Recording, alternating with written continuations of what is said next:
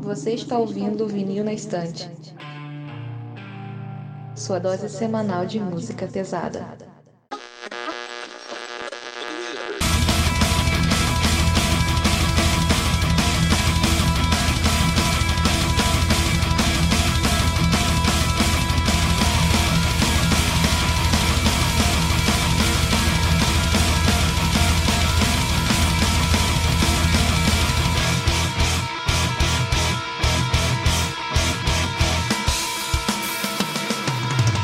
Olá, eu sou a Carol. Eu sou o Diego. E eu sou o Sander. E dando prosseguimento à nossa saga de falar de álbuns conceituais, hoje a gente vai para um clássico dos álbuns conceituais do metal progressivo, que é o Operation Mindcrime. E para esse episódio, a gente tem um convidado que é o Diego. Oi, e aí pessoal? Como é que vocês estão? Diego é um brother meu que eu chamei aí numa emergência para gravar com a gente, né? É. É, quem segue a gente nas redes sociais deve ter ficado sabendo que dois dos nossos membros mais ativos resolveram sair do podcast, que é a Gabi e o Paulo, por razões pessoais. A gente não vai entrar em detalhes, mas não foi treta nem nada, é só tipo coisas da vida e tal. E a gente queria primeiramente agradecer aqui publicamente o trabalho dos dois, que ajudaram bastante o projeto. Eu acho que esse podcast não teria saído do papel e ter chegado onde está se não tivesse os dois. Então fica aqui o agradecimento pelo, pelo, trabalho deles e a gente vai tentar continuar. A gente vai passar por um período assim de transição. Provavelmente vai entrar uma galera nova aqui no podcast. Então fique ligado que tem novidade por aí, mas é provável que a gente tenha alguns atrasos nas publicações nas próximas semanas, mas em breve a gente volta à normalidade. E já aproveitando para deixar também aqui o recado nas redes sociais, né, para quem quiser seguir a gente, tanto no Instagram quanto no Twitter, nosso usuário é o VNEPodcast, então siga a gente lá que vocês vão acompanhar todas essas novidades que vão vir por aí.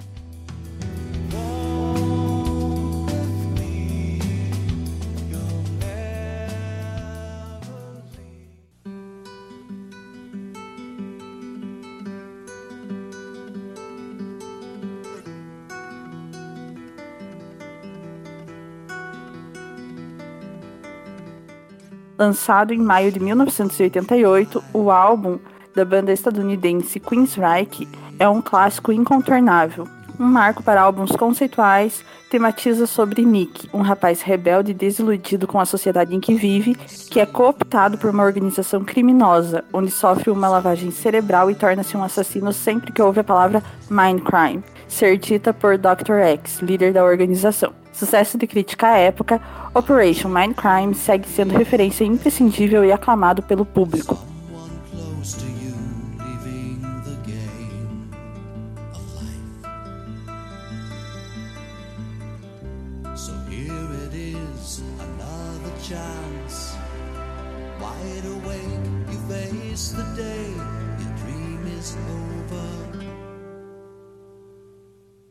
Cara, o Queensryche, ele é uma banda norte-americana, né, de metal progressivo. Ela foi formada em 81, lá em Washington, em Seattle. E no total, desde quando ele foi formado, eles já lançaram 11 álbuns na carreira. O último foi ano passado, em 2019. E até hoje eles continuam gravando, fazendo concerto, apesar de ter acontecido várias coisas entre o vocalista, né, e a banda, o antigo vocalista, o Jeff Tate. E o restante da banda antiga. Eu não conheço muito profundamente a história da banda, mas eu dei uma olhada, né, geral, assim, pro episódio, e realmente é muita treta na história dessa banda. É, a briga com o vocalista, né, tem até umas cenas Sim. bem bizarras que eles fizeram aqui no Brasil, eu acho. É. Cara, Enfim. do Brasil eu não cheguei a ver muita coisa. Eu vi que o, o outro álbum deles, que é a continuação do Operation, Operation 2, né? Uhum. Ele foi um, um uma treta do começo ao fim, porque a banda quase não se falou. Muita gente que era da banda na época não gravou. Por exemplo, o baterista não tocou em nenhuma faixa. Nossa. É, eu li alguma coisa assim, tipo, nota de site é, falando que a banda brigou pouco antes de entrar no palco, já no palco com a cortina fechada. É, enfim, é, é uma banda com uma história bem, bem louca. É, ele, eles como, como quase toda banda, né? Se conheceram na escola, a galera. E aí, tipo, formaram a banda começaram a excursionar, só que o vocalista era de outra banda e quando o vocalista deu para trás, o antigo, eles chamaram o Geoff. Ele tocou no evento, mas depois ele olhou assim, ó, vou sair fora. Ele só entrou na banda depois que é a, o Queen's Wright assinou um contrato. Aí viram que ele tinha potência vocal porque eles conseguiram uma demo em que o, o Geoff cantava, né? E aí eles resolveram deixar. Eles, ah, agora que a gente tem contrato, vamos gravar logo o primeiro disco e é isso aí. Rapaz, que doido. É muito louco porque, tipo, eu não conheço a banda. É, pra quem ouviu o episódio de polêmicas sabe que eu não sou muito fã dessas bandas mais clássicas, assim e tal. E eu comecei. Eu fui ouvir a banda mais pro episódio mesmo e, caralho, até que eu gostei, na moral. Mas eu vou deixar pra entrar em detalhes depois, mas. É uma banda Então, interessante. Não, então no caso tu conheceu a banda agora. Sim, tem um, o quê? um mês que a gente decidiu essa pauta, mais ou menos? Por aí. Um mês, mais ou menos. Ah, foi mais ou menos aí que eu comecei a ouvir. É, Caralho, pode crer. Não, porque eu já conhecia, eu conhecia essa banda. Eu acho que todo mundo deve ter esse disco. O pai de todo mundo deve ter esse disco em casa, ou a mãe, que é o, o Love Metal. Ah, só, sei qual é. Sabe qual é? sei Pois qual é. é. Eu acho que eu tive também. Eu tenho até hoje aqui, um e o dois. Tem é, Silence Lucid. Ah, só. É, é, foi por essa música que é a mais famosa deles, né? E é tipo, é baladinha e tal. E eu conheci por essa e eu achei bem legal, porque como as coisas de Love Metal, os discos do Love Metal, eles são muito aquele hard rock meio farofa, na pegada baladinha, então, tipo, tinha, eles colocaram, como a galera foi produzir aqui no Brasil, então, tipo, eles pegaram o que tava fazendo sucesso de balada e só fizeram compilar num CD.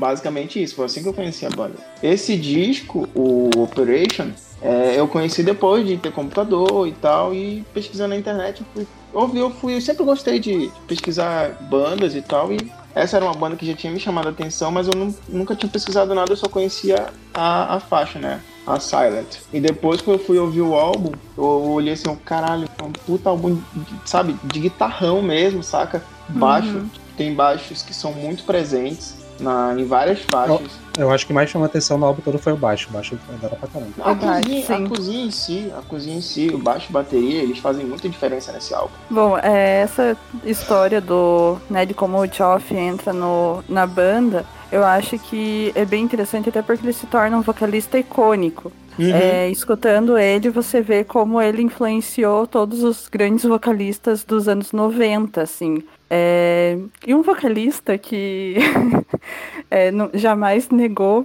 a influência dele, que sempre falou, né, que esse era um dos álbuns favoritos da vida dele, era o André Matos, né? Que é o meu clichê, que todo episódio dá um jeito de falar dele. Mas que foi através dele que eu conheci esse álbum, porque no primeiro episódio, no episódio piloto, eu falei que eu tava escutando as bandas que ele tinha como favoritas, né? Indo atrás de Manowar, Judas Priest e tal. E o Queensryche era uma banda que tava lá, eu tenho uma revista que tem uma entrevista do André e ele coloca esse álbum, Operation Mindcrime, como um dos favoritos da vida dele. E daí eu fui escutar. Mas nesse projeto de escutar as coisas que o André ouvia, eu fiquei encantada com esse álbum na primeira ouvida. E foi assim que eu vim parar aqui hoje. É, eu tô só de gaiato mesmo, só. foi assim que eu fiz o Sander ouvir o álbum. Sim, tipo isso. É, e por falar, né, tipo, eu falei o nome da banda e eu acho que eu falei diferente do Diego. E a gente discutiu aqui brevemente antes do episódio como que pronuncia o nome. Porque algumas pessoas falam Queensryche, outras Queen, Queensryche, outras Queensryche. E a gente vai falar cada um ao seu modo, como se sente confortável, né? Estamos no Brasil, mas fica aí a discussão sobre como pronunciar esse nome. Eu olhei aqui a transcrição fonética e me parece ser Queensryche. Mas, enfim, vamos pro álbum. I remember now. I remember how it started. I can't remember yesterday. I just remember doing what they told me,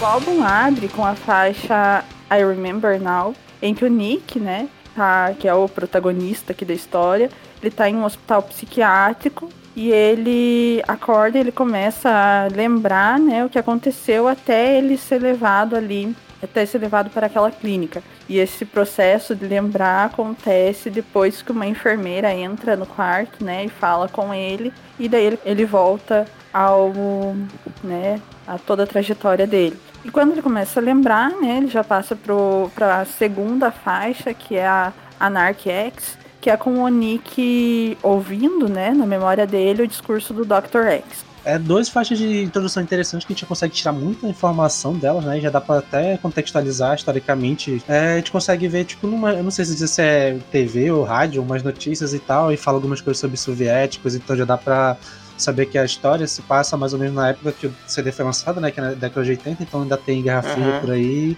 E fala sobre grupos terroristas, e falando sobre ele mesmo, né? Tipo, que alguém tá suspeito no hospital e pá. Que teve alguns assassinatos, já tá tipo uma, uma breve introdução do que tá rolando. E tem a cena né, da enfermeira chegando com ele, sendo uma cuzona, né? Dizendo, xingando ele, dando remédio e tal. E na outra, esse discurso, né? Tipo. é, que é uma parada que eu acho que ficou um pouco mais. Até a gente consegue ver, discutir um pouco mais pra frente, mas a dualidade que tem nesse, nesse rolê de. É quase como se fosse um discurso atraente, mas enganador ao mesmo tempo, né? Tipo, tem um- uma parada populista ali no meio também. Sim, sim. É, cara, é engraçado porque os temas desse álbum dá- se aplicariam muito bem até, o- até hoje. Tipo, tráfico de drogas, religião, política, todos esse tipo de coisa que hoje em dia a gente vê mais ainda do que a gente via nessa época, né? Sim, sim, é tipo, dá pra fazer uma, uma atualização interessante desse álbum. Sim, sim. Porque dá pra trazer. Apesar de ele de ter, tipo, ele ser meio também datado, assim, literalmente, por ter, tipo, ser bem específico de, de onde ele passa. Sim. Mas ainda assim, tem umas paradas que dá pra aplicar. Uhum. Pois é. Ah, não, é porque assim, esse. A segunda faixa, né? É Anarchy X. Ela já começa com uma puta guitarra, meu. A guitarra já vem solando com o bateria e baixo já acompanhando, saca? E tipo, e ele vai todo contextualizando, tipo, tu vai ouvindo o discurso e a faixa vai aumentando, as faixas de guitarra, todas as faixas tipo, elas vão se elevando, até que o quando entra no já na terceira faixa, já serve como introdução, né? E ali é que tu percebe todo o universo da música, porque esse álbum, não sei se vocês sabem dessa história, mas ele foi considerado o primeiro álbum mesmo de é, metal, metal progressivo que conta um álbum conceitual, no caso, de metal. Sim, sim, eu já ouvi alguma, um rolê desse tipo, sobre ser o, o, o pioneiro e tal. Não sei dizer se é realmente o primeiro, se tinha alguma outra banda obscura que fez algo parecido antes e tal, que nunca ninguém soube, mas historicamente eu sei, eu sei que ele é considerado esse marco aí. Pois é, porque tem o coro de vozes, tem é, teclados fazendo som ambiente, tem todo um contextozinho assim. Porque isso já era muito famoso no rock clássico, né? Com o Quadrophenia do The Who, o Dark Side of the Moon do Pink Floyd, né? E Sim, no sim. metal, na época, ainda não tinha muita coisa parecida. Só que, cara, eles pegaram, eles fizeram uma história muito boa e contextualizaram ela total. É, eu ia falar do, do discurso, né? Que Tem Uhum. isso que o Sander falou, desse apelo populista do discurso, eu acho que a grande sacada do álbum. E é por isso que ele se tornou um clássico, né? Porque ele pode ser revisitado hoje e a gente se identifica com muita coisa que a gente vê. Porque o Nick é um rapaz completamente insatisfeito com a realidade que ele vive. Ele tem aquela rebeldia dele que ele canaliza pro uso de drogas, que ele canaliza para uma, né, para um sentimento de revolta. E o Dr. X usa isso, né, para manipulando o discurso, né? Então eu acho que aí já nessa segunda faixa já tem um material pra gente pensar no poder do discurso quando você tem jovens, né, rebeldes, insatisfeitos com a realidade dura em que vivem, mas que não tem alternativa, né? E a primeira alternativa atraente que aparece, eles eles compram a ideia, que foi o que aconteceu com o Nick, né? E pegando o gancho aqui pra terceira faixa, né, a Revolution Calling, que é fantástico. Eu acho que aí, tipo, o álbum. A partir desse momento, o álbum mostra a que ele veio, assim, né? Musicalmente é uma faixa perfeita, aquela faixa que gruda na cabeça, assim, você escuta ela. A primeira vez que eu escutei, acho que eu fiquei semanas com o refrão na cabeça. E é aí, né, que começa né, a se evidenciar essa insatisfação que o Nick sentia com a, né, com a sociedade em que ele estava inserido. E o Sander também já falou sobre isso, né? O álbum ele foi produzido por uma banda dos Estados Unidos em contexto de Guerra Fria. O muro de Berlim ainda não tinha caído, ainda tinha aquela coisa, né, aquela dualidade. E aquele medo, mas aquele desejo de uma revolução. E o Nick ele anseia por uma revolução, ele anseia por uma transformação radical da sociedade em que ele vive. Né? E se você pensar, tipo, o que foram os anos 70, 80, né, para os Estados Unidos, para a Inglaterra, a explosão do rock e do metal talvez seja um caminho para a gente pensar como as pessoas buscavam é, um chacoalho na realidade delas.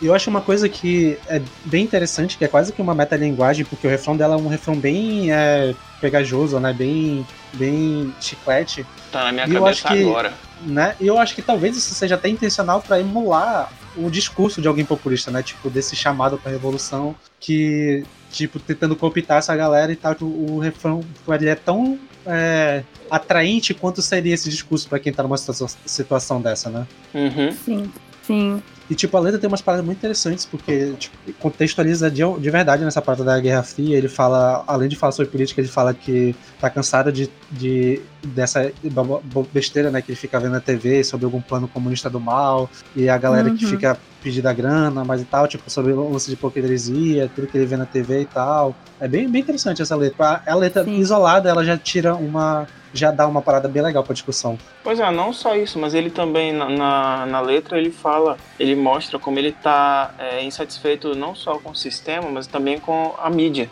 Que ele fala, é, é, eu costumava confiar na mídia para me dizer a verdade, né? E agora eu tenho visto os resultados. É, eu então, em quem você confia quando ninguém presta? E então isso mostra para ele não só no, como tu falou, se tu pegar o contexto dessa época, pode muito bem aplicar para esses dias que tá a mesma coisa. Ninguém sabe Sim. quem tá dizendo a verdade. Sim.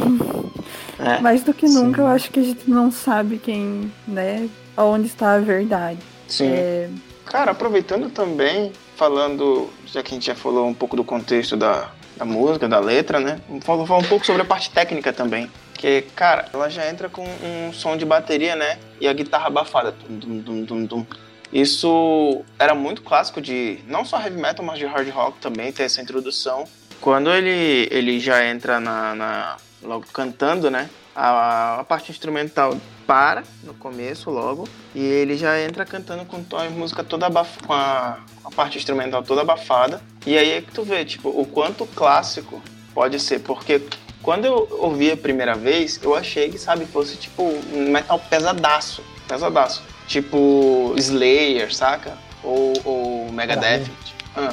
Pra mim, esse som ele tem a cara dos anos 80, assim, quando comecei a sim sim exatamente ele tem a cara dos anos 80 exatamente. Essa guitarrinha dobrada no início ali e tal, nossa, tipo.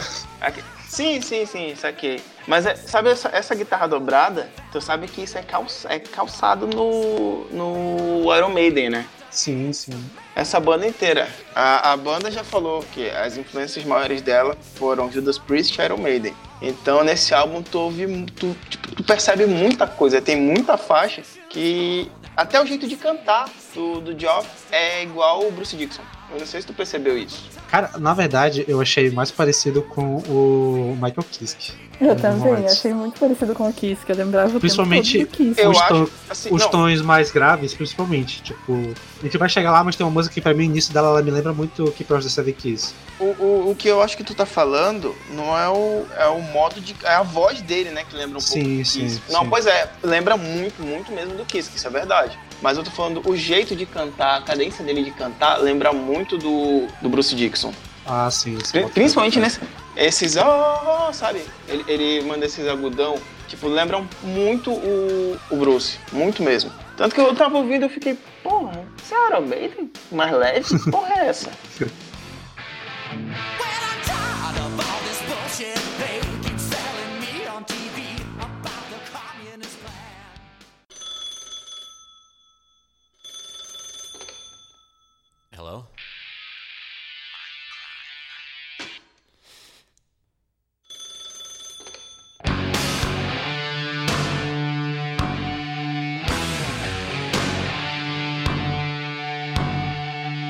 A quarta faixa é a faixa título, né? Operation Mind Crime, que é quando Nick sofre a lavagem cerebral, é, né, feita pelo Dr. X, que manipula o Nick com heroína, que era o vício que o Nick tinha. E sempre que o Nick é, ouve a palavra Mind Crime, ele se torna um fantoche do Dr. X e pronto pra assassinar quem o Dr. X mandar ele assassinar. É, É tipo o Soldado Essa- Invernal. não, não sei, não conheço a referência. Caralho, eu peguei essa referência, hein? é muito verdade isso. Se pá, o Soldado Invernal deve ter sido inspirado nesse álbum, não duvido não. Não conheço a referência, mas sei É, lá, é. é, é, vamos entender, sei lá, da River Song, é, tendo que matar o Doctor em Doctor sim. Who. Boa, boa. É, essa faixa, musicalmente, ela, ela não, não me agrada tanto quanto a Revolution Calling. É, não é uma das minhas favoritas, mas ela simboliza muito, né? Tipo, ela sintetiza o que, que é o álbum, né? Que é o, Nick, né? Que aceitou o discurso que o Dr. X vendia. E a partir desse discurso ele é manipulado, né? Todo aí um- uma manipulação em troca de heroína pra ele fazer o que o Dr. X Na parte musical, eu adoro o riff de introdução dessa música. Era, O riff era isso que eu pesadão, ia né? falar. O riff O da música. riff. Dan, dan, dan. Isso. Pô, pesadão. ri- esse riff pesadão. E a bateria no, no- na introdução. Tum, Sim. tum, junto com o baixo fazendo o grave, né? Tum. Porra, é, é muito, muito maravilhoso, né? Eu acho que Eu essa acho é uma das o- minhas o solo dela também. do disco. Ainda mais que quando, logo no começo, né? Tu ouve o, seu- o telefone tocar, aí ele põe o celular no. O celular já. Olha, olha, olha o costume. 88, celular. Aham, tá. Ele tira o telefone do gancho, ele põe no ouvido, ele só ouve a frase Mind Prime. Aí daí já entra tum, dan, esse rifão e tal, e galgado no tum, da, ba- da bateria e do baixo. Sim, E cara, na hora que ele começa a cantar, é muito, é como tu falou, é muito parecido com Kiss. Muito parecido. Só que o jeito de cantar, cara, é Bruce Dixon ali chupado, saca? Saque, saque, saque, bota fé. Eu acho essa música, eu gosto muito do solo de guitarra dela também. Acho muito doido. Acho que foi dos que mais me marcou, assim. E o refrão dela é o refrão mais chiclete, assim. É muito foda, porque de vez em quando eu tô do nada, aí começa a vir Sim, sim, eu voltei. Isso, eu voltei, isso que eu ia falar naquela hora lá que tu falou sobre o, o- a música grudenta. E, cara, essa, esse refrão dessa, dessa música especial é grudentíssimo, mano. Operation Minecraft. Tu fica na tua cabeça, martelando. O Cara, é tempo todo, essa porra, velho. Cara, essa sim, demais. É de longe, é a mais, a mais chiclete de todos. É, eu acho não é. Sério? A- a- Sério, pra mim é uma que está por vir ainda. Que fica na minha cabeça, tipo, do nada ela aparece. Eu já falo dela. Vem. Não, assim, a- eu acho que as duas mais chicletes é a Revolution Calling e a Operation Mind Prime. São. a- o refrão é muito chiclete, mesmo. Essa principalmente, a Operation Mind Prime é muito chiclete. Agora, falando da letra em si dessa música, eu acho da hora porque é um tema, assim, sobre manipulação mental que tem tudo pra te fazer uma parada meio clichê e a letra não é tão clichê assim, tipo, ela tem umas sacadas bem interessantes de vez em quando e tal. Tipo, a, quando ele vai, vai tentar, né, o cara, ele vai falando que de, de é, dar o dinheiro pra ele cortar o cabelo, pra ficar um visual legal, pra dar a, a, a droga pra ele e tal, pá, tipo, muito doido que esse tipo de letra tem tudo pra ser a coisa mais clichê e, e bobinha do mundo, mas do jeito que ela é construída fica muito legal. É muito boa mesmo a letra dela. A forma como ela é construída, assim. Apesar do refrão chiclete, mas ainda assim, acho que faz sentido essa Faz frase mais de sentido. crime ficar icona na tua cabeça. Acho que era o objetivo mesmo. Faz sentido. É, o álbum, eu acho que ele é detalhe que a gente não dá tanto valor, ele tá ali, tipo, e faz toda a diferença. Sim, e no final da música, é, se tu presta atenção na letra, tu percebe que ele. O Nick, né, o personagem principal, ele se sente um pouco superior quando ele tá armado. Não sei se Uhum. vocês notaram isso. Sim. Uhum. É, ele se sente e- poderoso. Sim, exatamente, ele se sente poderoso, porque antes ele não tinha esperança nenhuma, né? E agora, com ele na revolução, no sistema do, do, doutor, do, do Dr. X, ele se sente o cara, ele se sente o, a pessoa poderosa. Nossa, mas uma coisa que podemos trazer para refletir sobre o mundo de hoje, não é mesmo? Eita, feio! É.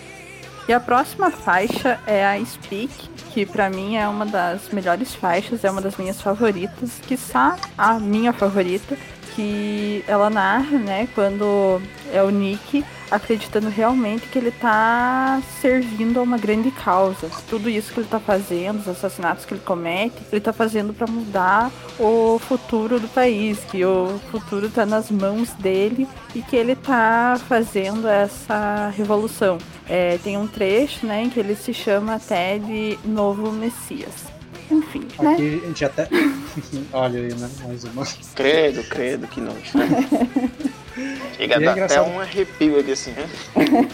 E tipo, a doida que passa daquele sentimento de se sentir poderoso pela arma, de, no sentido de superioridade de, de, de, tipo um a um, né? Pra algo mais, tipo, um nível mais estrutural, de que ele vai ser a mão que vai mudar o mundo e tal, de que ele, ele é a ferramenta que vai, vai trazer tudo de novo e tal. Tem uma mudança de patamar aqui de uma música pra outra bem rápida, né? O poder realmente subiu na cabeça dele muito rápido. Pois é, o. Como a Carol falou, ele sonha muito em que ele tá. Tipo, ele é o novo Messias, ele, ele realmente, se tu prestar atenção na letra, ele acredita muito que aquilo é o futuro do país. O futuro do país tá, tá, tá nas mãos dele, entendeu? É, a música, né, ela me agrada bastante, porque o vocal, pra mim, tipo, é o tipo de vocal que eu gosto. É, a forma como a música anda, né? Ela vem muito rápida, vem muito aguda e daí quebra, assim, é, é muito boa. Acho que, tipo, é um, icônica dos anos 80 também, que estava sendo feito naquela época. E a outra faixa que eu acho que, assim, deixa bem evidente a influência que né, que essa banda, que esse álbum tem pro metal dos anos 90, em especial pro power metal, eu acho, né? Pro metal melódico. Sim, bastante. É, eu acho que essa faixa é bem é, exemplar disso, assim. Talvez por isso que eu gosto tanto dela. É, é, realmente, agora que tu falou, realmente, ela parece muito. É, com com influência mesmo de power, de power metal e tal. Vai deixar uma influência de power metal, mas. Cara, eu lembrei aqui, ela. Esse solinho do início, ele lembra muito uma música do Whitesnake. Uau. Sério? Uau. Não, é porque, tipo assim, o, o pessoal julga o Whitesnake como hard rock farofa e tal, mas, cara, ele tem umas músicas muito heavy metal. Eu acho do caralho, eu acho incrível. Não Mas vou é. duvidar, até porque eu não irei ouvir pra confirmar, então vou aceitar a palavra. Mas uma coisa que eu acho da hora do vocal nessa música é que eu acho que aqui tem um pouco mais. O, o, o range vocal dele é mais explorado, né? Tipo, não tá mais só no agudo. Tipo, tem um, começa grave, vai ficando agudo com o tempo, depois tá mais grave ainda. Tipo, tá uma, Uhum. ele brinca mais com a voz aqui, né? E as guitarras são Sim. da hora, pra- fantásticas. né? É, tipo, e o baixo também, acho que dá pra, dá pra citar também a linha de baixo dessa música, eu acho muito legal. Não, não, não só a linha de baixo, pô, mas a, a bateria também. É como a Carol falou, é uma bateria que. A linha de bateria parece muito que as bandas usam até hoje. É aquele ataque no prato, saca? Sim, Aquele sim. tan, tan, tan, tan, tan, tan, tan, tan, tan, enquanto é na caixa, pá, tu, tu, pá, tu, tu, pá. Lembra muito, muito, muito mesmo. Várias bandas de, de power metal dos anos 90. Bless me, Father, for I have sinned.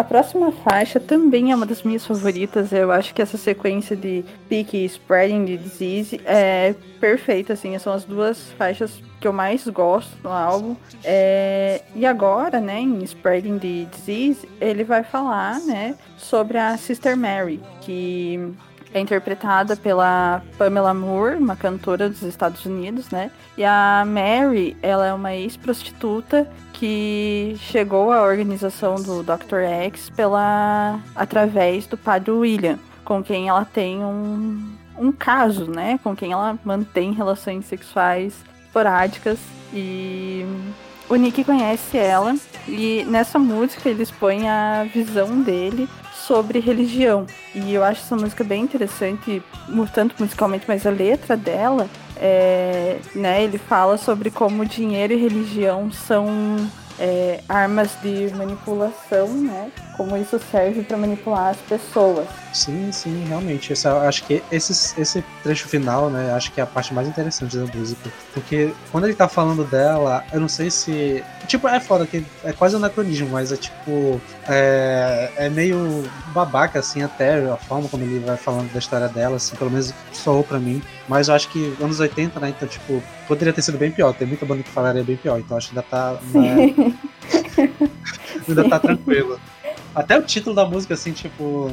É. Ok. Mas o resto, assim, a parte instrumental eu acho da hora. Eu acho que aqui a gente consegue ver bem mais ainda a influência do Iron Maiden, pelo menos pra mim. Sim, não, era isso que eu ia falar. É, a, a- principalmente na hora que ele começa a cantar, tu percebe muito o Bruce Dixon ali. O jeito do Bruce Dixon cantar. Só faltou ele gritar um Scream for me, Brasil! Tem um. Eu vejo muito, gente, eu vejo André Matos em tudo, né? Mas nessa música, tipo, o vocal nessa música é.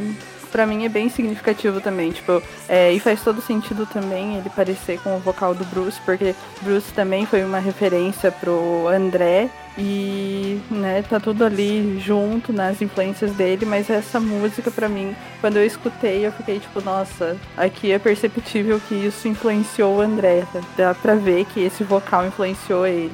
Não, dá pra ver muito que influenciou o André. Sim. Não, precisa nem, não, precisa, não precisamos nem entrar nessa seara, porque Cara, eu acho bem da hora na parte musical também, na hora que ele vai falar sobre as partes de religião, que a música dá uma recuada, né? E fica ele sussurrando Uhum. as paradas, é tipo meio conspiração assim e tal. Tipo, fica muito legal essa parte da música. Uhum. E o baixozinho no, no fundo, né? Conduzindo pra volta do refrão. Essa música, estruturalmente, eu acho ela muito, muito legal. A estrutura dela é muito interessante. Sim, sim, ela é bem interessante, a forma como ela é construída. sim, ela lembra bastante Power Metal. Forma de Power Metal. Sim. E de novo, talvez por isso que eu goste tanto dela e coloque ela como uma das minhas favoritas. Hum, é. Então, mas ela, ela- mas é como eu, como eu falei, tipo, o, come- o começo do disco, ele lembra muito heavy metal clássico, hard rock, né? Nessa Uhum. parte, um pouco mais pra frente, ele já vai cadenciando um pouco mais, ficando um pouco mais rápido, parecendo mais speed metal. Eu acho que também isso tem a ver com o tema, porque conforme o tema vai evoluindo, as letras, né? É, o ambi a estrutura do, do- da história vai evoluindo, com ele fazendo todas, as- calçando ali todas as o percurso, a atmosfera muda, a atmosfera fica um pouco mais densa. No final do álbum, tu já tá tenso. Quando tu entende, Sim. tu lê as letras, tipo, tu tá tenso, saca? Sim. No- É. na, ah, na próxima música, no The Mission, eu acho que é a parte mais. Tu fica mais. Caralho, e agora? O que, que vai acontecer? Era exatamente o que eu ia falar. Tipo, pra mim é aí no, na demission, assim, que você entra- começa a se incomodar. Você começa, sim, tipo, sim, tu fica, fica incomodado. é, já pegando esse gancho aqui, né? Ah, já pegamos o gancho aí, ó. pra sétima faixa, que é a Demission. É, ela tem uma, um clima assim meio melancólico, eu acho, né? Porque o Nick tá refletindo sobre a, a vida dele, que ele acha que ele tá no caminho certo para cumprir a missão que ele acredita ter, né? E ele começa a pensar sobre estar apaixonado pela Mary e tal. E daí eu acho que aqui, pra mim, é aqui que bate, tipo, o peso do álbum, né? O peso da história do Nick é nessa faixa. Sim, e musicalmente, tu percebe que ela é uma faixa densa. É uma faixa Sim, bem obscura, né?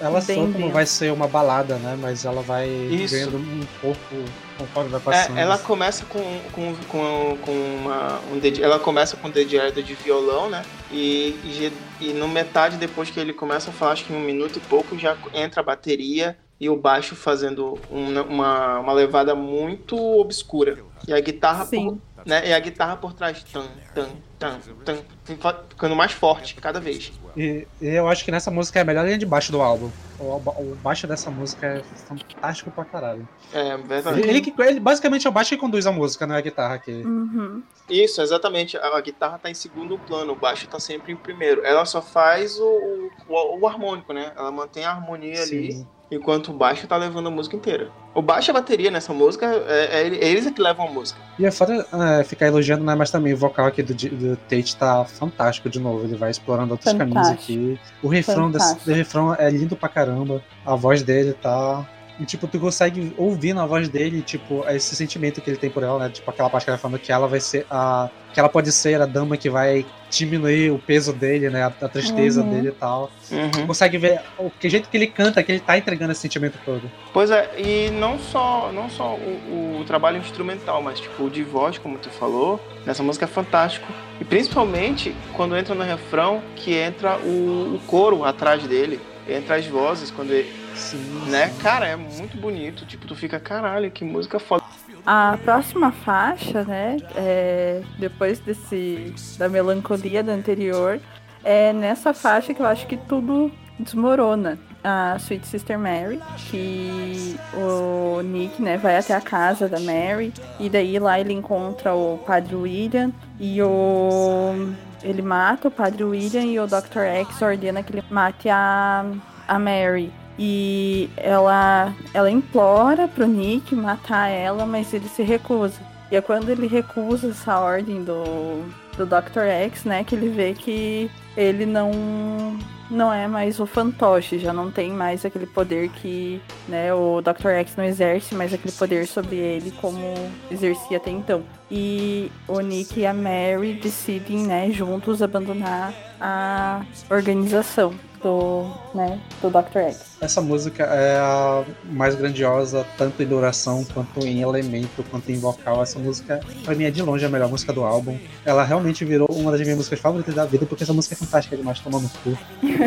A letra dela, tipo, é, é tipo, a Carol deu uma resumida, mas até chegar a essa conclusão tem todas umas discussões, e aqui Sim. tem o. Sim, A, a Pamela canta e aí os duetos que eles fazem, meu Deus do céu, é grito pra caralho. sim, sim. E os coros atrás, o teclado também. Cara, essa música é perfeita, na moral. E ela é uma música assim, ela é triste, mas ela é envolvente.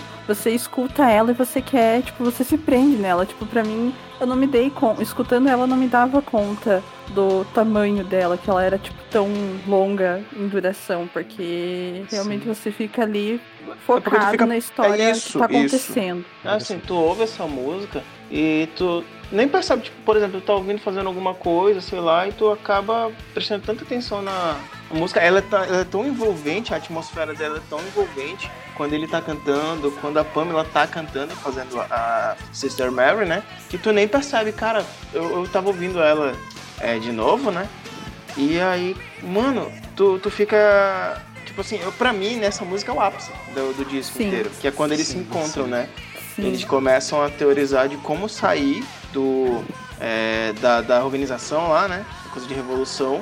E aí, tipo, é ali que tudo culmina. Tipo, o, como o Sander falou, a música tem 10 minutos já. Ela é a mais longa do álbum. Só que o que ela tem de longa, cara, ela, ela é maravilhosa, sabe, essa música. É uma das minhas músicas, músicas favoritas. Mas pra mim, a que vem depois dela, eu acho que continua sendo a, minha favorita mesmo. E tipo, essa música eu acho que aqui é, foi onde mais me lembrou é, o Michael Kiske. E é engraçado porque, tipo, o álbum do Halloween saiu no mesmo ano, né? De 88 também. Então, tipo, não sei exatamente se era uma influência ou se foi, tipo, se ele já se influenciava dos álbuns anteriores e tal, mas, tipo, essa música que tem trechos dela, principalmente o início dela mais lento, que me lembra. Eu, não- eu acho que é um trecho da Keep It- da. Keep It the a música, né? Uhum. O vocal dele mais é grave, mais assim, falado, ele me lembra muito, muito o vocal do Michael Kiske. Esse, essa introdução dela um pouquinho mais lenta, ela me lembra um pouco de King Diamond, sabia? Olha aí, rapaz. E uma coisa que eu acho também muito curiosa sobre o dueto vocal com a Pamela é que acontece uma parada meio inversa, né, que do clichê, que ele tem uma voz aguda e ela tá com uma voz grave, né? Então, tipo, Uhum. fica muito Sim. interessante essa dinâmica da voz deles. E os É. trechos que ela canta, tipo, a- é- ela é emoção pura, bicho. Tudo que ela canta, Sim. tipo, consegue sentir Sim. tipo, o sofrimento, a dor e tal. Caralho, muito é muito expressivo, tipo, a voz realmente expressa o ambiente da história. E é, eu acho que essa música, pra mim, ela soa bastante melancólica, porque assim, né, tem a Mission antes, que tem toda aquela atmosfera tensa, e daí vem essa daqui, que parece que há um, um momento de esperança, porque o Nick É, resiste tipo- ao Dr. X, ele tem essa expectativa de fuga. Só que a gente já sabe o final da história, porque, né, o álbum começa com a- o final da história do Nick. Então a gente já sabe que não vai dar certo, que Sim. alguma coisa vai acontecer. E eu acho que a tristeza dela tá nisso. Tipo, a gente sabe que toda essa esperança, toda essa expectativa de fugir, que a resistência que ele tem ao. que ele cria ao Dr. X, porque ele ama a Mary, então, tipo, o amor dele é maior do que a lavagem cerebral que ele sofreu, é... vai dar alguma coisa errada, tem alguma coisa errada pra vir aí, tipo, o Nick não vai ser feliz.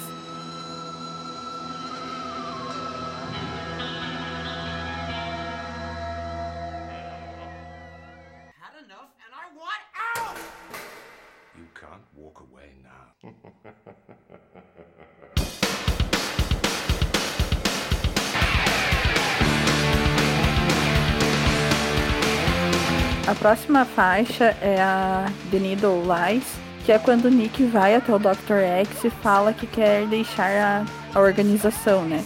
E o Dr. X fala que isso não é possível. E o Nick então foge do, né, da organização em que ele estava até então. Aqui, né, ele rompe completamente o que aconteceu na faixa anterior é que ele rompe completamente com o que até então era o ideal dele, que ele acreditava, né? É, que estava servindo a uma grande causa. É uma faixa interessante liricamente porque ela mostra essa parada de ele tá fugindo, mas ao mesmo tempo ele tá sentindo a abstinência que a droga tá fazendo, né? Tipo, Uhum. até pelo título da música e tal, já tem envolvimento com heroína. E a letra dela é muito interessante nesse sentido, de mostrar, tipo, até com sintomas desse sentido com frio e tremendo, se rastejando e tal, pra tentar fugir, pra tentar escapar, mas, tipo, meio que uma luta interna dele querer sair, mas ao mesmo tempo ele tá sentindo esse desejo pelo que ele tinha lá. Uhum. Uhum. Ah, e falando também da parte da música em si, né? Parte musical, ela. Essa música ela é uma das. Eu acho que pra mim, uma das que mais parece um heavy metal tradicional, saca? Uhum. Ela não é tão tanto speed como as outras, ou também tanto heavy metal, e ela já começa na porrada. Né? Ela já começa na levada clássica de heavy metal, aquele tudo pá, tudo pá, tudo pá, pá. E ela- é, pra mim, eu não sei pra vocês, mas ela lembra bastante Judas Priest. Os álbuns mais pra frente, depois Verdade. dos anos 80 do Judas Priest. Talvez por lembrar de Das Priest, que é- deve ser o motivo de eu não ter gostado tanto dessa música. é por isso que eu gosto. Eu achei, é, assim, tipo, não é por só crítica ser de graça, mas assim, eu achei ela a música mais reta. Tipo, tem uma É, estrutura sim, mais ela, ela é fechada, bastante. É, tipo, isso, isso. estrofe refrão, estrofe refrão e tal. Tipo, ela é bem mais. uma Não só mais isso, mas a- no sentido de estrutura Sim, também. a bateria dela também é uma bateria reta, né? Tipo, não tem. Sim. Não tem ela, é, ela é quase. Perdoe que eu vou falar isso, mas ela é quase um punk rock. É. Porque ela é, Não, é porque assim, a cadência dela ela é muito rápida. Ela, além dela ser rápida, ela é reta. Então, é como tu falou, é estrofe, refrão, estrofe, refrão. Pronto. Pon- Não tem nem ponte. E tipo, é engraçado porque a letra dela, apesar de eu ter elogiado, é uma letra muito curta e eu acho que tem músicas instrumentais que têm letras maiores do que ela. Pois é, só que assim, se tu prestar atenção na letra, tu vai ver que a letra dela é um pouquinho tensa. Não, sim, É com, bem com tensa. certeza.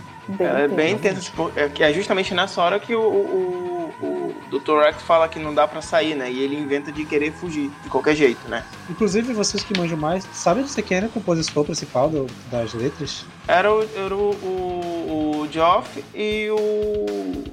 Como é que é o nome dele? E o Chris DeGarmo. Só que. Então realmente o Geoff tinha muita influência na banda, né? Tinha, não, ele tinha influência na banda, pô. Esse, é, esse disco, ele é. Ele é. Tem, tem, acho que a maioria das letras são do, do Geoff e do. e do Chris. Mas ele em, si, ele tinha, é, tinha bastante influência. Bota fé, eu fiquei com essa dúvida de. Porque o que eu pesquisava mal falava de quem era que compunha, né? A maioria das letras. Uhum. Não, mas a maioria das letras é, de- é deles.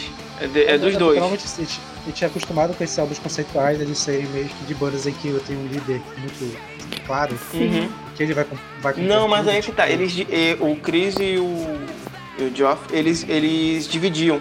Saquei. Tinha músicas que era do Chris, tinha músicas que era do Geoff e assim ia, entendeu? Não são todas, por exemplo, tem muitas bandas, como tu falou, que tem o líder, né? E ele assina todas as músicas. Nesse não, nesse daí tá bem. Principalmente as que tem o riff de guitarra mais marcante, a maioria delas é tudo do, do Chris. São todas do Chris. Saquei. E a próxima faixa, né, é bem curtinha, que é a Electric Hacking, que é o Nick chegando no apartamento da Mary e encontra ela morta. É, né, tipo, é uma faixa muito curta, mas que é muito tensa pelo, pelo que ela representa, né, pro Nick, que tava, né, foge da organização e tal, e que ele ter resistido a matar a Mary, né, era tipo um sinal de esperança, de que ele poderia ter uma, uma nova vida, né, encontrar uma outra coisa para dar sentido para a vida dele.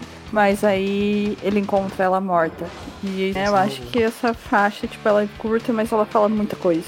Essas duas primeiras frases, que é mesmo na morte você ainda parece triste, tipo, é pesada pra caralho, assim, de ler. E ele fala, né, ele fala, tipo, ele fala de uma maneira meio, assim, é, quase que, tipo, não conformada, mas, tipo, de uma maneira meio sem emoção, assim, né, tipo, bem, bem centrado. Aí depois ele começa a vir com os agudos, assim, já trazendo a parte mais emotiva. Acho que, realmente, mesmo sendo uma faixa curta, uma faixa pesada e ela é bem... Uhum.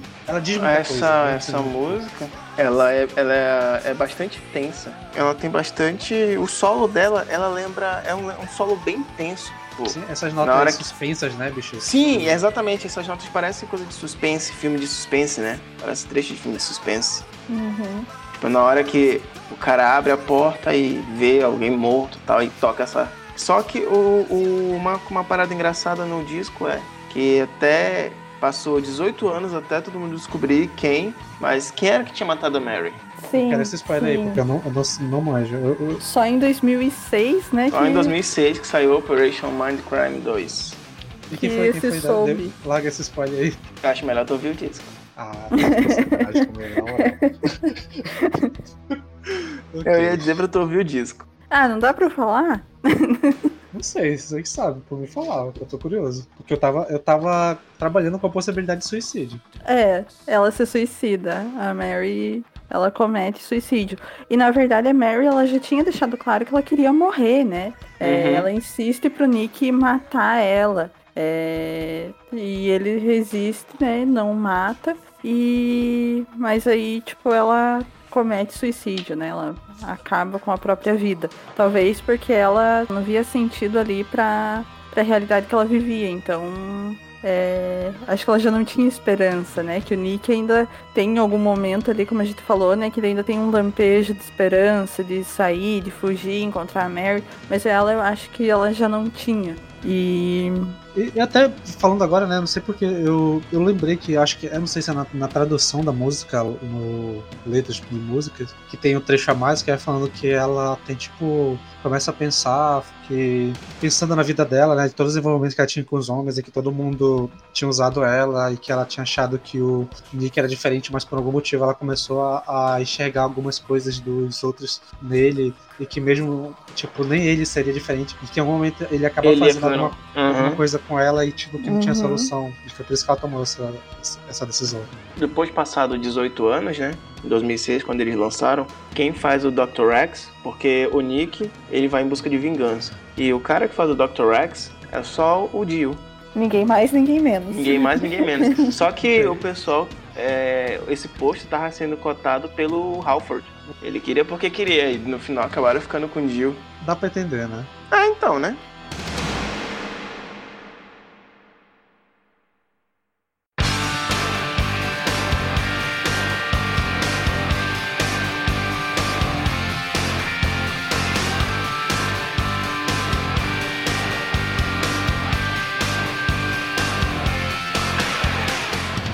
A próxima faixa é a Breaking the Silence, quando o Nick é preso por arruaça, né? E como ele tem muitas marcas picadas de seringa no braço dele, ele é considerado só mais um drogado, né? Que tá na rua. E a arma que ele, né, que tá com ele é uma arma que já foi usada em vários assassinatos de figuras importantes, figuras conhecidas e tal, né? Que ele matou a mando do não exatamente amando, né? Porque ele estava sendo manipulado, mas que ele matou enquanto fantoche do Dr. X. E mas aí ele que assume as consequências disso, né? E é preso. Essa música, assim, principalmente o vocal me passa uma, um tom mais triste, né? Acho que daqui começa, o- álbum começa a ficar mais triste, tanto pelo que aconteceu na música anterior, Uhum. tipo, a voz do, do Tate vai acompanhando esse sentimento, né? Acho muito legal isso. Uhum, sim. O, esse álbum, essa música, aliás, ele, ela também é, ela é mais,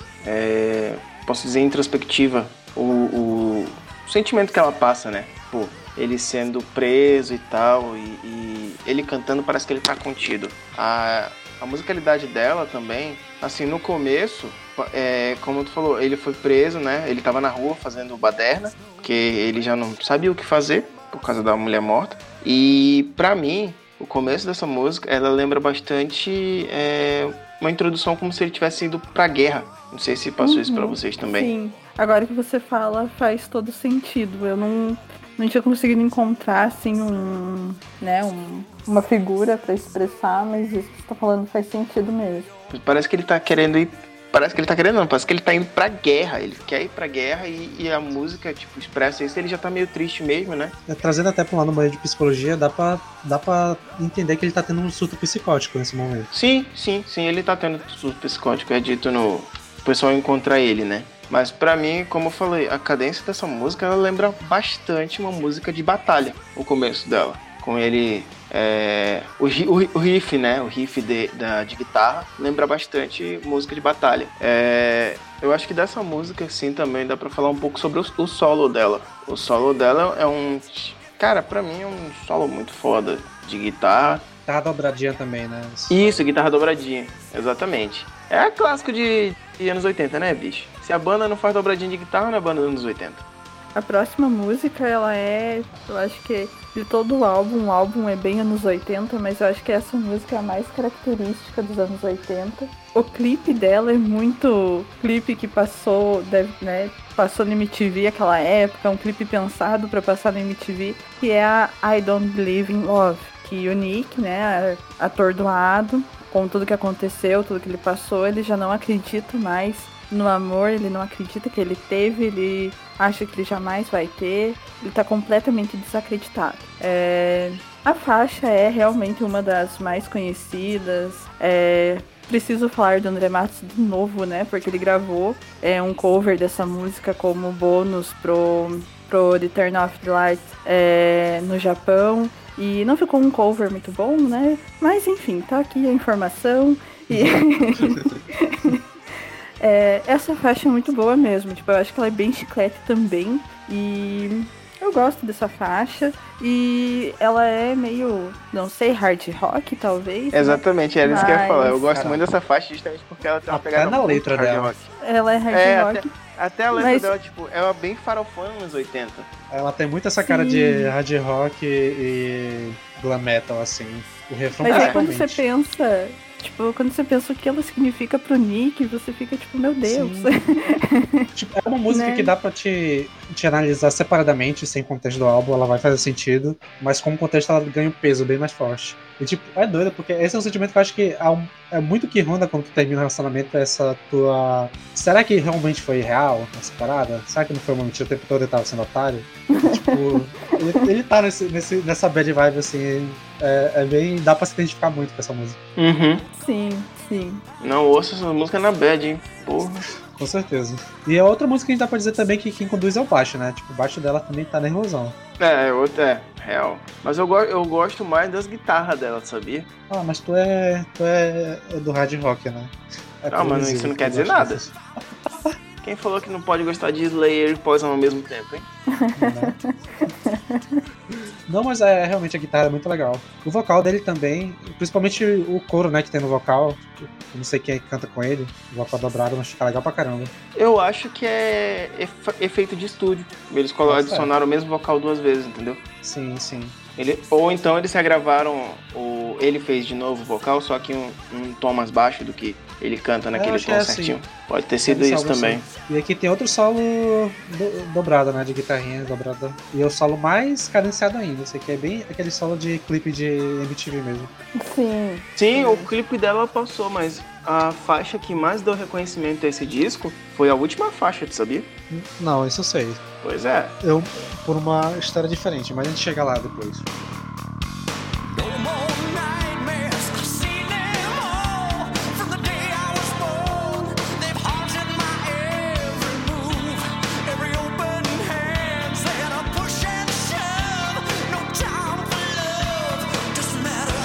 Próxima faixa, né, que é a Waiting for 22, que é uma faixa instrumental e representa toda a tristeza do Nick naquele momento, né? Tipo, a, o sofrimento que ele teve em relação à morte da Mary, a tudo que ele passou, né? A manipulação que ele sofreu, ele se dá conta, tipo, né, se interpretar, interpretar o contexto do álbum, ele se dá conta do, né, que nada que ele acreditava era real, né, a revolução que ele acreditava que ele estava fazendo, que ele estava servindo não era real, nunca foi, e, enfim, né, essa faixa, ela representa todo esse momento de, de tristeza dele.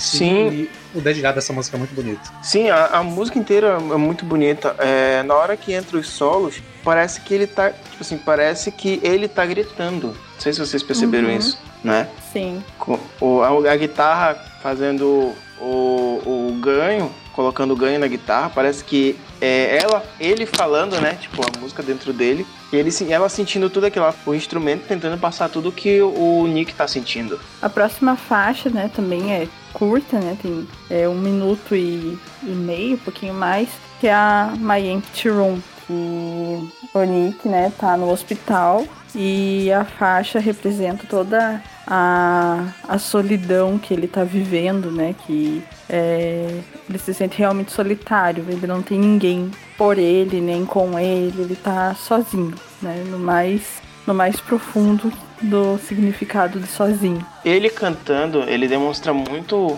é, a solidão do Nick. Ele faz, ele cantando essa música. É, apesar dela ser curtinha, né? Ela entra com a introduçãozinha bem triste. E aí a voz dele, tu percebe que a voz dele tipo, tá muito. Ele tá muito triste na, naquela hora. Tipo, ele, como tu falou, ele pensando que ele tá sozinho. Tipo, a voz dele passa esse sentimento. Uhum. Por fim, a última faixa do álbum, né, a faixa que fecha o, o álbum é a Eyes of Stranger, que né, é a faixa que vai retomar I Remember Now, que né, o álbum, como vocês, de- como vocês devem lembrar, o, o álbum começa com o Nick no hospital, é, começando a lembrar como ele chegou ali. E aqui, essa faixa, né, é o momento em que ele volta pro, né, pro hospital, em que ele conclui todo o caminho que ele fez, né, durante o álbum. É,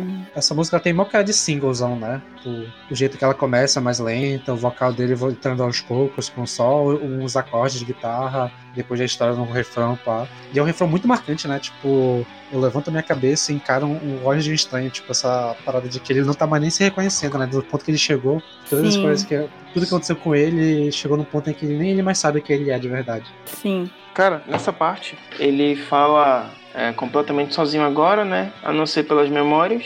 É, nessa hora ele se vê, ele se olha no espelho e, como tu falou, ele não se reconhece. Ele não sabe o que ele tá fazendo ali. E tu ouve os mesmos passos da, da enfermeira, né? Que apareceu na primeira faixa. E agora ele tá tentando. Ele tá tentando lembrar o que foi que ele fez. Por anos o pessoal acreditou que ele, ele mesmo tinha matado a Mary, né? E ele não lembrava disso. Que era uma teoria aceitável até. Pois é, era uma teoria aceitável. Mas, já aproveitando o spoiler que a gente deu aí na- mais atrás, né?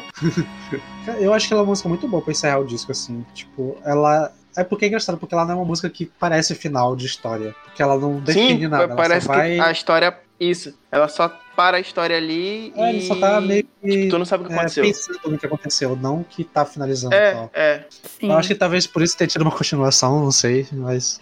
Não, Porque pois é, é, é porque a galera também queria muito saber o que tinha acontecido, né? O, o porquê que a Mary foi morta, essas coisas. Porque tinha muita gente acreditando que ou foi o Dr. X que matou, ou foi o Nick que matou, ou até mesmo foi o padre que matou. Mas o padre. Pois é, o padre morreu, morto, mas teori- teorias da conspiração. Ah, tá.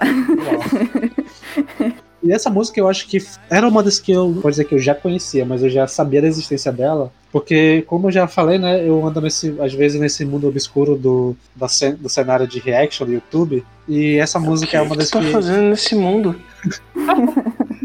é, é uma longa história. E essa Uhum. música é uma das que sempre quando vão é, fazer vídeo sobre a banda, essa é a primeira música que fazem. Então eu imagino que ela deve ser uma das famosas do álbum. Sim, cara, foi ela que. O, por causa dela, aliás, que o álbum estourou, né? Foi quando a MTV começou a passar o clipe direto e aí as vendas do álbum foram lá pra cima. Não, que daí é esse álbum, né? Eu não sei se. Eu não lembro se a gente falou no começo, mas é esse álbum que consagra a banda, né? É o terceiro álbum da banda e é nesse momento que ela vai pro, pro topo, assim, que ela passa a ser considerada uma. Né, Uma das maiores referência. bandas de metal progressivo, né? Sim, sim.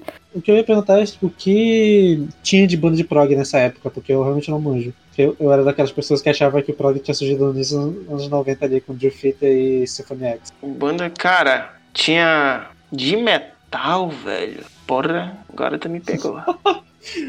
Que na verdade eu tenho dificuldade até pra ver essa banda como progressivo. Pra mim, É, tipo, é heavy metal com hard rock e. É, Eu consigo sei ver uma lá, raiz prog aí, rock. É, Por incrível mas que pareça, o Dream Theater já tinha. Só que eles não- ainda não tinham lançado o álbum, mas já existia desde Sim. 85. Ah, sim, realmente, tem esse ponto. Eu acho que até os primeiros álbuns do Dream eles têm essa pegada assim, no, que ainda não era como é atualmente, né? Tipo, É, exato. do- meio anos lembra 80. muito. É, é, é isso que eu ia falar. Lembra muito o, o Imagine World. É, só que do- com do- bem menos freitação.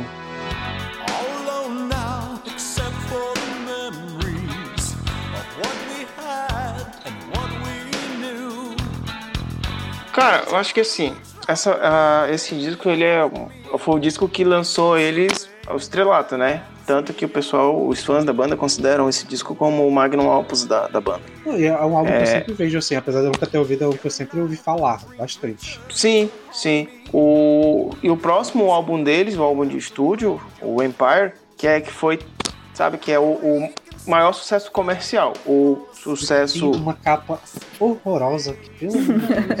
É, isso é verdade. Ah, man, isso dá um, um, um, um podcast só, só falando sobre capa horrorosa. Com certeza. Dá, Porque, mas porra, tem. Não, essa tava de sacanagem, mano. Os caras estavam de sacanagem com essa capa, na moral. Mano, isso foi, isso foi feito, essa capa foi feita no, no Photoshop pelo sobrinho do vocalista. Caralho, isso parece. Acho que no Paint dá pra fazer algo melhor. Tipo, tu consegue ver os pixels do, do sombreado do banho. Sim, branco, né? sim, sim. Não, mas aí tá, o, o, o- eu- na minha opinião, o Queen's Right, ele tem uma das piores capas de álbum, velho. Assim, as capas dele, dos álbuns dele, são muito ruins. Eu acho feio, particularmente. O Essa do do. Operation, eu acho, acho, acho ela conceitual, interessante. Eu acho ela uma merda, mas tá. Eu, Eu acho, acho gosto que ela dela passa, ela também. passa a mensagem, eu acho. Não, assim, a, a parte preta e branca dela, que é a galera como se fosse tipo um É, é, protesto, Eu acho, ok. Agora, esse símbolo amarelo é na feia. frente, puta que e essa pariu. parada vermelha também é meio esquisito, mas realmente a tipografia deles é horrível. Mas continue. Não, aí, assim, a tipografia deles é, é horrível. Agora, o conceito da capa, pô, pra mim é ok. Tá, mas o que tá falando antes do tempo? Ah, não, é do, do álbum, do Empire, que eu acho também legal pra, pra quem quer começar a ouvir a banda. Também, além de ouvir o, o Operation, que é um disco que se alguém quiser conhecer do Queen's Right, é um disco obrigatório, é, também o Empire também é um dos, um dos melhores discos dele. E o, e o terceiro disco, que é, eu posso falar assim, é o Operation 2. Eu estou tentado a ouvir o Operation 2. Ouve, meu, ouve, é legal, vale a pena. Tem umas canções muito boas ali. E até dando assim um panorama geral, foi uma surpresa Ah. muito agradável essa banda, assim. Tipo, eu realmente não esperava que eu fosse curtir tanto. Porque como vocês sabem, eu não sou muito fã assim, dessas paradas mais clássicas e tal. Uhum. Principalmente eu com mais influência do heavy, heavy clássico, mas eu gostei, tipo. É diferente do que o. Eu, eu acho tipo, que tu não gosta tanto porque, como tu falou, tipo, não é tão pesado, saca? Não, acho que nem, nem a usa de peso em si, porque eu coisa que não é pesada. Eu acho que é porque ela é. Ela não é. não segue formulinha, sabe? As músicas entre si do álbum são diferentes uma da outra, tu consegue notar. a- tipo, é um álbum progressivo, que eu acho que principalmente na parte progressiva, é que não é nem das músicas em si, mas é o álbum. Tipo, ele vai tendo uma progressão muito interessante nas faixas. Eu acho que foi E o conceito dele é Sim, interessante, o né? conceito- Ele Uhum. tem toda uma motivação, assim, que você, tipo, é o que a gente falou várias vezes, né? Ele tem detalhes ali que fazem diferença, tipo, na construção da música, no andamento da música. É... Ele é um álbum muito interessante mesmo. Ele é. É uma referência incontornável, eu acho. É, é André Matos que eu digo. André Matos que o diga. E eu né? acho que até na sonoplastia, né? Tipo, das, das conversas que aparecem em músicas, em algumas músicas, né? Tipo, umas frases ali, tá? Tipo, tem uma construção de Sim. universo bem Sim, a interessante. sonoplastia, a sonoplastia desse álbum ela é muito bonita, pô, ela é muito interessante. O telefone tocando, o jeito de falar das pessoas, o discurso do Dr. Rex na, é, antes de Revolution Calling. Sim, é um, é um álbum muito bom, assim. Na moral, eu gostei pra caramba da experiência de ter ouvido. Quer dizer que eu vou ouvir outro álbum? Não sei. Esse álbum foi interessante. Cara, eu acho, eu acho que tu deveria dar uma chance pra discografia do, do Queen's Rich. Queen's Right. Então, é, eu tenho um comentário sobre a discografia deles, porque eu tava conversando com o Lucas, né, um amigo do Twitter, e né, ele falando do álbum e tal, ele falou, ah, esse álbum realmente é muito bom.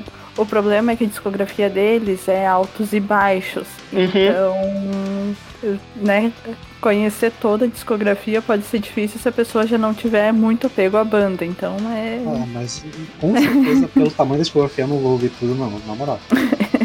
Isso eu posso falar com certeza. Eu posso pegar esses dois aí que o Diego falou, só pra dar uma. Não, é, é, é- mas era isso que eu tava falando. Tipo, houve o- o- os, os três discos. Os três discos legais. Operation, o Empire e o Operation 2. Pronto, tá show ali.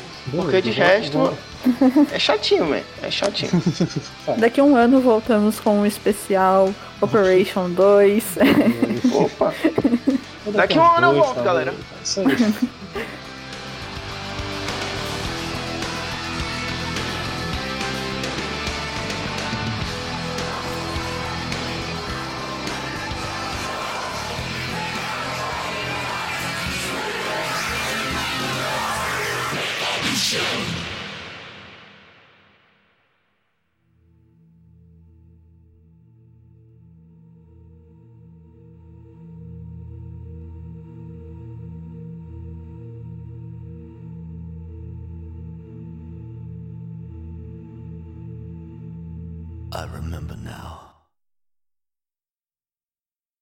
se você nos ouviu até aqui, nós agradecemos a sua audiência e paciência. E se você ainda não nos segue nas redes sociais, aproveita e segue a gente lá no Instagram e no Twitter, arroba VNE Podcast. A gente também tá no YouTube, onde são é, publicados trechos de episódios, né? O que a gente tá chamando de VNE Tapes. E segue a gente lá também, se inscreve no nosso canal, curte, compartilha, comenta com a gente o que achou desse episódio.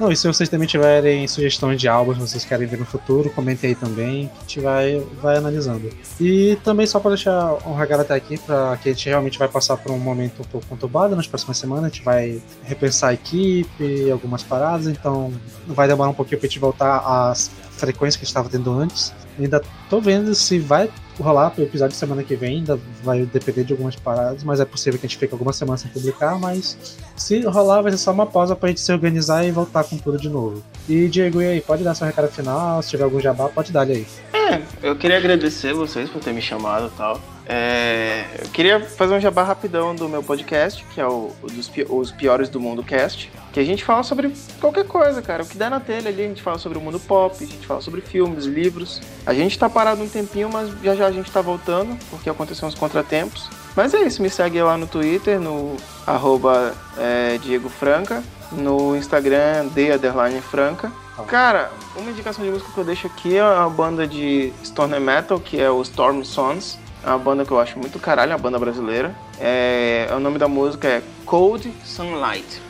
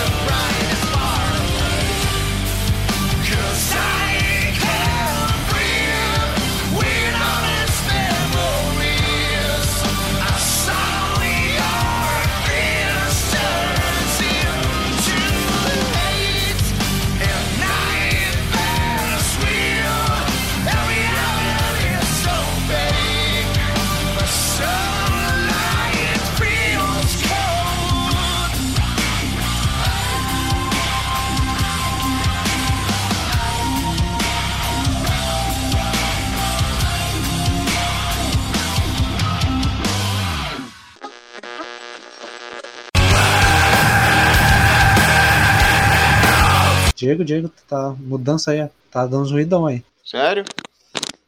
Tá se Tá mexendo? me ouvindo bicho? agora? Não, eu tô, eu tô não, te não ouvindo, tava mas mexendo, tá, não. tá vazando um ruído aí. Mas De beleza. quê? Te quieta aí, Parou? bicho. Te mexe não, nem Eu respira. não, tô, eu, não tô, eu não tava nem me Não, mexendo. nem, nem respira, nem se mexe aí. parado, não. Aí foda-se.